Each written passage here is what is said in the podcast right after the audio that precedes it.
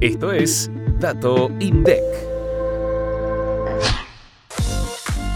En el primer trimestre de 2023, los índices de precios de las exportaciones registraron una caída interanual de 2,8% y los de las importaciones una suba de 2,3%. Con respecto a las cantidades, las exportaciones cayeron 15,6% interanual, mientras que las importaciones registraron una baja de 6,5% con respecto al primer trimestre del año pasado.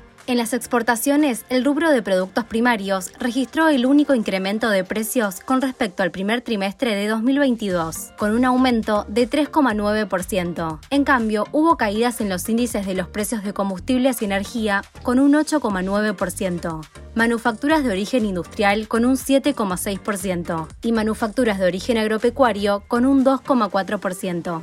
En el caso de las importaciones, el rubro que lideró el índice de precios fue vehículos automotores de pasajeros, con una suba de 12,5%, y lo siguieron bienes intermedios, combustibles y lubricantes y piezas y accesorios para bienes de capital.